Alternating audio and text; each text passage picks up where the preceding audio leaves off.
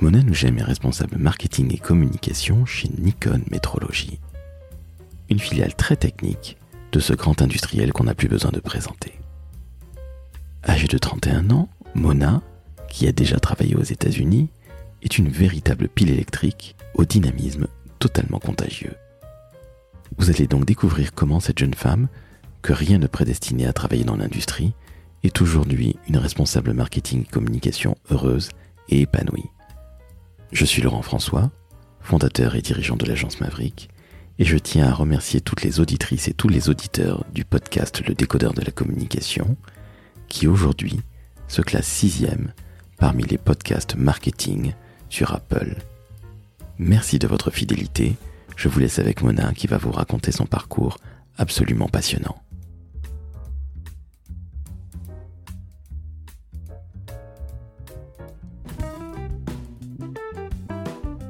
Le décodeur de la communication, un podcast de l'agence Maverick.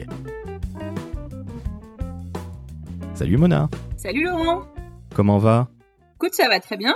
Je suis ravie et honorée de participer à l'enregistrement de mon premier podcast. Merci de m'avoir invité. Eh bien écoute, félicitations Mona, je suis absolument ravi de te recevoir, d'autant plus que nous avons une histoire commune, puisque nous avons fait une très très belle école de commerce, n'est-ce pas? Exactement, le SRN, à quelques années d'écart, mais on est tous les deux des alumni.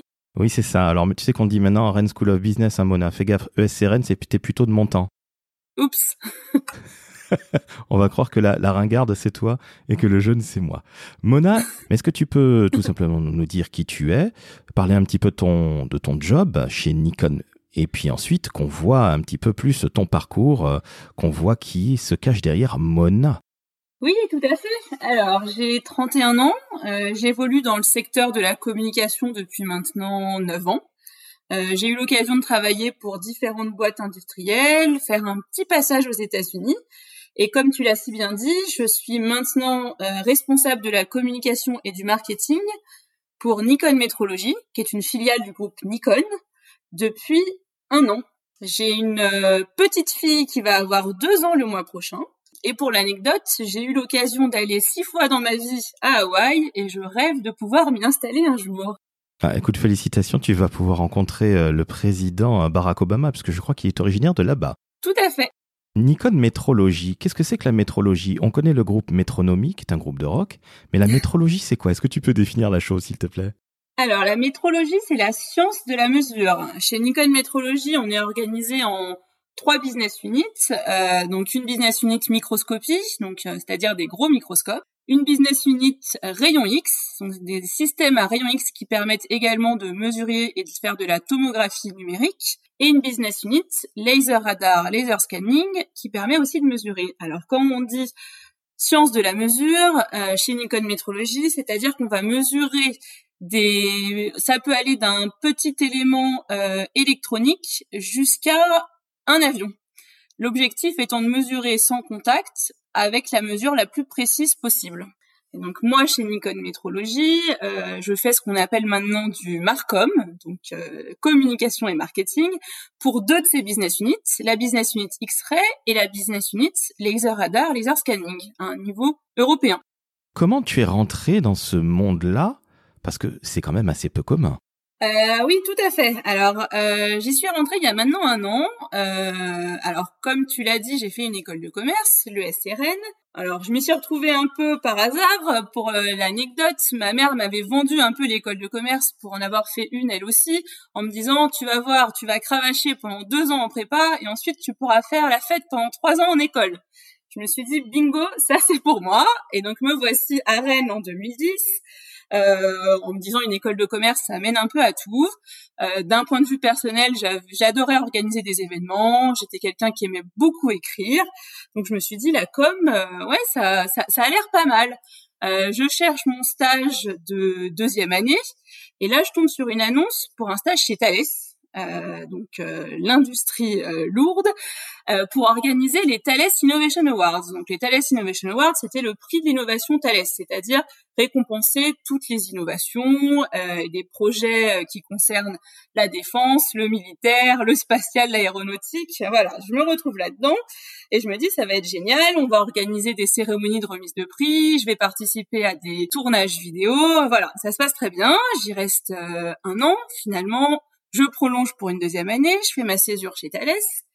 Et là, euh, bah, de nouveau, je découvre ce que c'est que de travailler avec des ingénieurs et le monde de l'industrie. Donc des personnes euh, passionnées, mais aussi des projets complexes. Et là, je me dis, Mona, si tu veux bien communiquer sur tous ces projets et rester dans ce monde complexe de l'industrie, ça serait quand même mieux de les comprendre, tous ces projets.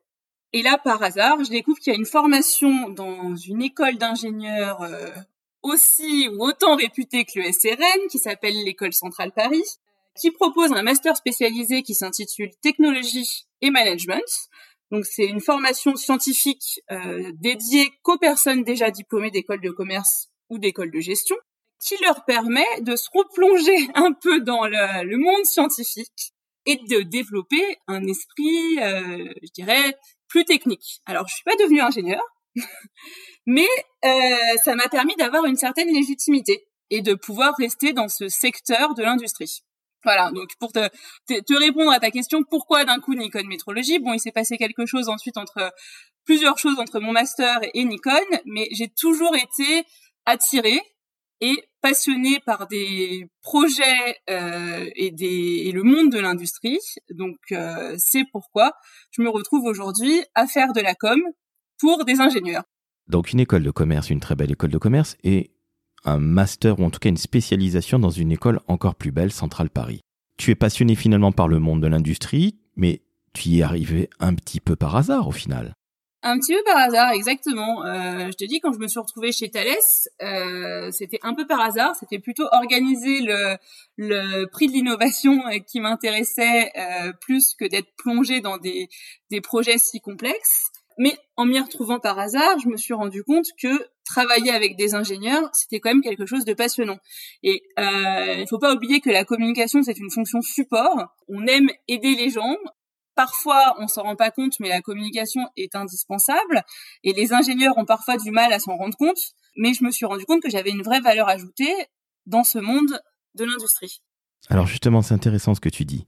Parce qu'un métier aussi technique, je vais même employer un terme un peu désuet, un peu geek, a parfois tendance à se dire bon la communication euh, c'est un peu du maquillage et c'est pas franchement ce qui est de plus important. Et là justement tu es en train de nous dire que la communication, y compris dans des métiers ultra tech comme le tien, c'est absolument essentiel. Exactement. Là je suis dans une entreprise très technologique, mais dans mon quotidien de communicante, je vais faire appel à des webinaires, à des vidéos. Euh, je vais accompagner tout le plan communication de lancement produit. Je vais travailler sur des communiqués de presse, euh, sur des témoignages clients. Donc tout ça, c'est de la com. Et on en a besoin, euh, que ce soit pour un secteur euh, grand public que pour un secteur industriel. Donc ta fonction est extrêmement complète chez Nikon Métrologie. Oui, c'est ce qu'on peut se dire de la com 360 degrés, c'est-à-dire que je m'occupe de, la com interne, mais ça va être aussi de la com produit, ça va être les relations presse, ça va être la com digitale, je suis en charge des réseaux sociaux. Donc comme tu l'as dit, c'est très complet. Euh, lundi, ça va être l'organisation d'un webinaire sur euh, la tomographie numérique euh, pour les applications de fabrication additive. Le mardi, ça va être une vidéo sur un bras laser. Euh, le jeudi, ça va être bosser sur un communiqué de presse parce qu'on a un nouveau partenariat. Et puis le vendredi, je vais bosser sur une campagne emailing. Donc c'est très complet et euh, j'ai de la chance d'avoir beaucoup de liberté dans mon poste parce que je reporte directement au directeur de la business unit qui me laisse euh, champ libre pour mon plan de com. Comme je suis une personne qui aime bien remplir ses journées, il y a de quoi faire. Ah ça, je viens croire qu'il y a de quoi faire. Justement, c'est qui les, personnes auxquelles tu t'adresses? Alors non pas en interne mais en externe quand tu organises tes webinaires, emailing, toutes tes campagnes. À qui tu parles? C'est qui la cible? Alors la cible, c'est euh, des clients potentiels qui peuvent avoir besoin de ces machines de mesure. alors on va être sur des secteurs très industriels de nouveau, en fonction des produits, je dirais essentiellement sur de l'automobile et de l'aéronautique. Euh, mais on peut également avoir besoin d'une machine à rayon X, par exemple, pour mesurer un, implant dentaire. Donc c'est vraiment très varié. Quand tu vas faire un communiqué de presse, quand tu vas faire des webinaires, tu l'as dit toi-même à l'instant même, c'est extrêmement varié, c'est extrêmement complexe. Tu ne viens pas nécessairement de la techno, même si tu as fait ce, cette spécialisation dans cette très très belle école. Comment tu fais au quotidien? Tu te fais aider par euh, des sachants, si je puis dire, par des spécialistes qui viennent de chez toi? Oui, je n'hésite pas à, à faire appel justement à des ingénieurs d'application ou euh, à des responsables commerciaux qui ont plus l'habitude que moi d'être au plus près de la technique. Euh, alors on a des salles de démo aussi chez Nikon Métrologie et j'essaye au, possible, parce que euh, bon, je suis quand même essentiellement en télétravail, d'y avoir accès pour voir comment vraiment ça fonctionne et ce qu'on vend aux clients. Alors ça a été toute la difficulté de mes débuts chez Nikon Métrologie. J'ai commencé en plein confinement, euh, lors du premier confinement 2020, euh, au mois de mars dernier. Euh, donc au début, comprendre des produits complexes quand on a juste accès à des brochures et à des vidéos, c'est pas simple. Il faut pas hésiter à poser des questions, à rencontrer des experts de la métrologie en interne pour pouvoir mieux communiquer sur ces produits.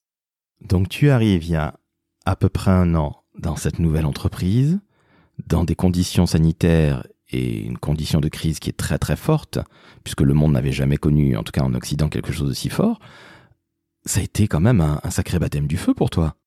Euh, ouais, ça a été un, un sacré début. Euh, j'ai commencé le 30 mars dernier. On m'a envoyé mon, PC et mon téléphone par UPS. euh, j'ai commencé un nouveau job dans une nouvelle entreprise après un congé mat d'un an. Donc, euh, ça a été un peu euh, un sacré début. Euh, ça s'est plutôt bien passé, même si, comme je l'ai dit, euh, faut pas hésiter à faire appel à ses collègues et à, à poser des questions sur le fonctionnement, sur euh, pour avoir une bonne intégration. Après, je dirais que en période de confinement, euh, j'ai eu la chance d'avoir des collègues qui étaient plus bienveillants. Euh, ils ont eu conscience qu'arriver en confinement, c'est ni simple ni courant.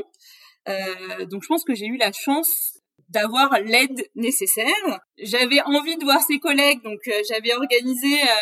Il y a eu beaucoup lors du confinement d'entreprises qui ont publié sur les réseaux sociaux des, photos de leurs collègues qui travaillaient de, de la maison. Donc ça a été euh, une des premières choses que j'ai faites en arrivant chez Nikon, c'est de faire un peu ce patchwork de photos et de me dire bon, malheureusement je peux pas les voir en vrai, mais au moins virtuellement je verrai mes collègues euh, en photo. Eh ben, je comprends très bien. Mais grande question, alors là on va rentrer un petit peu plus dans l'intime, mais tu sors d'un congé maternité, tu arrives en pleine euh, pandémie coronavirus, t'as pas eu peur de, perdre ton job? Oui et non, je suis quelqu'un d'assez optimiste et confiante, donc je me suis dit si on me recrute justement pendant cette période, c'est qu'on a vraiment besoin de moi. Euh, si on en a, si on n'avait pas besoin de moi, je pense que le poste n'aurait pas été ouvert ou on aurait repoussé à un peu plus loin dans l'année la, la création du poste. Et puis, alors, je revenais de congé mat, mais j'avais pris la décision de m'arrêter pendant quand même un an. J'ai repris le jour anniversaire euh, de la première bougie de ma fille, donc j'étais quand même pleine d'énergie et j'avais vraiment envie de me donner à fond dans le boulot. donc, euh, non, plutôt confiante. Euh, après, c'est sûr que quand j'ai validé la période d'essai, j'étais ravie. Euh, mais je m'étais dit que ça allait bien se passer et que justement, euh, autant se donner à fond dans cette période.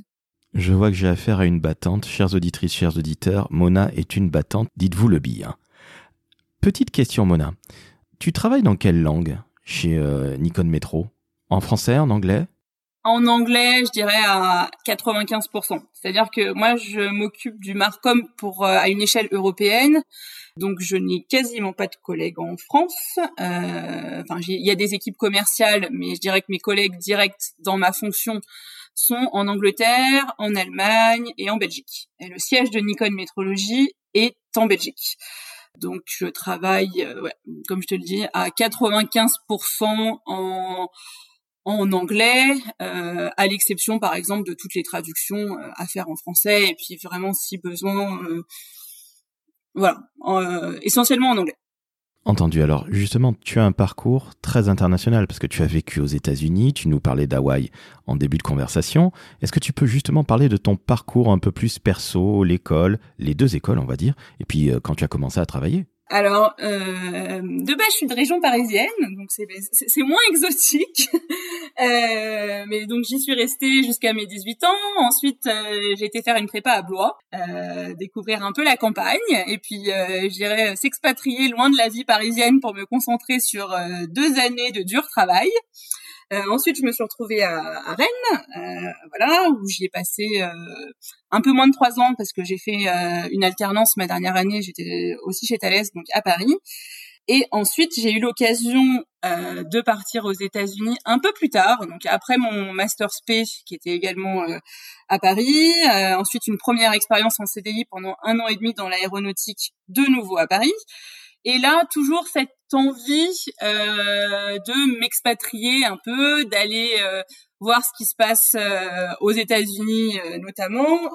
donc j'ai eu l'opportunité de partir à Philadelphie. Voilà, je suis partie en juillet 2017 à la conquête de l'Amérique. je me retrouve à Philadelphie, donc jamais eu l'occasion de travailler à l'étranger. Déjà eu l'occasion de faire un échange à l'université d'Hawaï justement, donc aux États-Unis. Mais bon, on va dire que la côte est et Hawaï, c'est pas la même chose. donc je me retrouve dans une boîte française qui s'appelle Air Liquide, à travailler à, à Philadelphie pour les, des directeurs de marché et les accompagner sur tous leurs projets de nouveau euh, marketing et communication. Donc ça a été une euh, super expérience à plusieurs niveaux, d'un point de vue professionnel parce que bon, c'est pas la même chose de travailler avec des Américains que de travailler euh, avec des Français. Euh, mais également d'un point de vue personnel, parce que je suis revenue de cette euh, expérience d'un an et demi, euh, pas toute seule, euh, avec mon conjoint et notre petite fille qui était encore bien au chaud. Donc au final, c'est tout bénef. Voilà, au final, au final, c'était une super expérience et puis c'était tout bénef à tous les niveaux. Écoute, je te félicite. donc tu es partie toute seule et tu reviens à trois. Moi, je dis bravo toutes mes félicitations. Tout est possible aux États-Unis, comme on dit. C'est le rêve américain. Exactement. Pour l'anecdote, mes parents se sont rencontrés aux États-Unis et ma mère est revenue en France avec mon père et, et moi dans le ventre. Donc l'histoire s'est répétée en quelque sorte. C'était pas fait exprès. L'histoire est un éternel recommencement, comme disait l'autre. Justement, tu nous parles de ton parcours. Euh, tu sais qu'on est écouté par des jeunes euh, qui veulent embrasser les métiers de la communication et du marketing. Alors de prime abord, on pense plutôt à des très grandes marques euh, grand public, mais toi, tu es dans de très très très belles marques B2B, institutionnelles et surtout industrielles. Qu'est-ce que tu pourrais donner comme conseil à toute personne qui veut se lancer dans la communication et qui est plutôt jeune? Alors tout d'abord, euh, je lui dirais que la com c'est un super métier, c'est passionnant et on ne s'ennuie jamais. Donc surtout, foncez, c'est le bon choix. Mais je voudrais aussi euh, dire que la com, pour moi, si on aime ça, si on a des affinités personnelles envers euh, l'organisation d'événements, la rédaction, finalement, c'est plus tant un métier que ça. Alors, je vais paraître peut-être un peu ringarde, mais je vais citer un, un grand philosophe qui disait choisissez un travail que vous aimez et vous n'aurez pas à travailler un seul jour de votre vie. Et la com, pour moi, c'est exactement ça. Premièrement, on peut l'apprendre en l'exerçant. Alors, je n'ai jamais eu aucun cours de communication. J'ai eu la chance d'avoir des boss géniales qui m'ont formé au métier, qui m'ont fait réécrire des articles des dizaines de fois jusqu'à obtenir la dernière version, qui m'ont montré comment réagir en cas d'imprévu lors d'un événement. Euh, mais c'est quelque chose, entre guillemets, si on l'a en soi et si on aime le faire d'un point de vue personnel, on peut s'éclater et on n'aura pas l'impression de faire un réel métier. Ça, c'est la première chose. Deuxièmement, euh, dans la com, on est une petite famille, ou une grande famille, devrais-je dire. Donc, c'est-à-dire qu'entre communicants, on adore s'entraider, euh, on est des gros bavards, on aime donner des conseils, la preuve avec ce podcast. Donc, surtout, n'hésitez pas à contacter des responsables comme des alumni, euh, des communicants qui vous font rêver. Ils seront toujours là pour vous faire part de leur expérience, pour vous donner des conseils et pour vous aider si besoin. Et enfin, la dernière chose, euh, comme je l'ai dit un peu plus tôt, la com, c'est une fonction support. Euh, on est rarement au cœur du métier, mais on est indispensable. Donc, il faut avoir cette envie d'aider, cette envie d'améliorer l'image d'une entreprise, de promouvoir les gens. Euh, voilà, donc si vous avez cette envie, surtout n'hésitez pas, vous êtes au bon endroit, vous avez fait le bon choix. Voilà mes trois conseils. Donc avoir le goût des autres, c'est ça? Euh, Avoir envie d'aider. Avoir envie d'aider carrément. Quand on bosse dans la com, en général, euh, on fait beaucoup pour les autres, en fait. Alors, ils s'en rendent pas forcément compte, mais quand on va lancer un produit, euh, c'est nous qui allons faire toute la com en externe quand on crée une vidéo euh, et qu'on interviewe une personne, bah, c'est la com qui est derrière. Donc, il faut quand même avoir cette envie d'aider, d'améliorer l'image d'une entreprise, de promouvoir les gens en interne. Euh, donc oui, pour moi, la com euh, porte bien son nom de fonction support et il faut quand même avoir cette envie d'aider l'entreprise, mais également ceux qui y travaillent. Alors justement, je rebondis sur ce que tu viens de dire à l'instant même qui est très intéressant. Est-ce qu'il y a la reconnaissance de ses pairs, peut-être, mais aussi de ses collègues? Je dirais que on a cette reconnaissance, mais en général surtout après coup. Voilà, euh, là par exemple, moi dans mon métier actuel, on me demande euh, souvent de mesurer euh, l'impact des campagnes de communication, du nombre de leads qu'on obtient, et vraiment on attend des résultats. Euh, une fois que les résultats sont là, oui, en général on a cette reconnaissance, on se rend compte euh, de l'utilité de la communication. Avant, il faut souvent avoir à se battre, à imposer un peu sa créativité, à demander du budget. Euh, c'est bien connu, la com c'est pas souvent la première fonction à laquelle on va donner du budget. C'est plutôt là où on coupe en premier dès qu'il y a un souci. Euh, mais lorsque les résultats sont là, on se rend compte de son utilité. Moi personnellement, dans mes dernières expériences, j'ai senti cette reconnaissance mais souvent après coup, une fois que les résultats sont là. Et justement, c'est pas un petit peu épuisant de toujours devoir se battre, toujours devoir montrer que la com est un véritable métier et non pas euh, une simple fonction support euh, un peu sympatoche euh, qui sert un peu à rien? C'est pas épuisant? Alors, comme tu l'as dit, je suis une battante, donc ça ne m'épuise pas, mais c'est vrai qu'il faut, il faut avoir cette envie et il faut parfois se battre pour, voilà. Mais bon, c'est, c'est le jeu, ça fait partie, ça fait partie du rôle de communicant.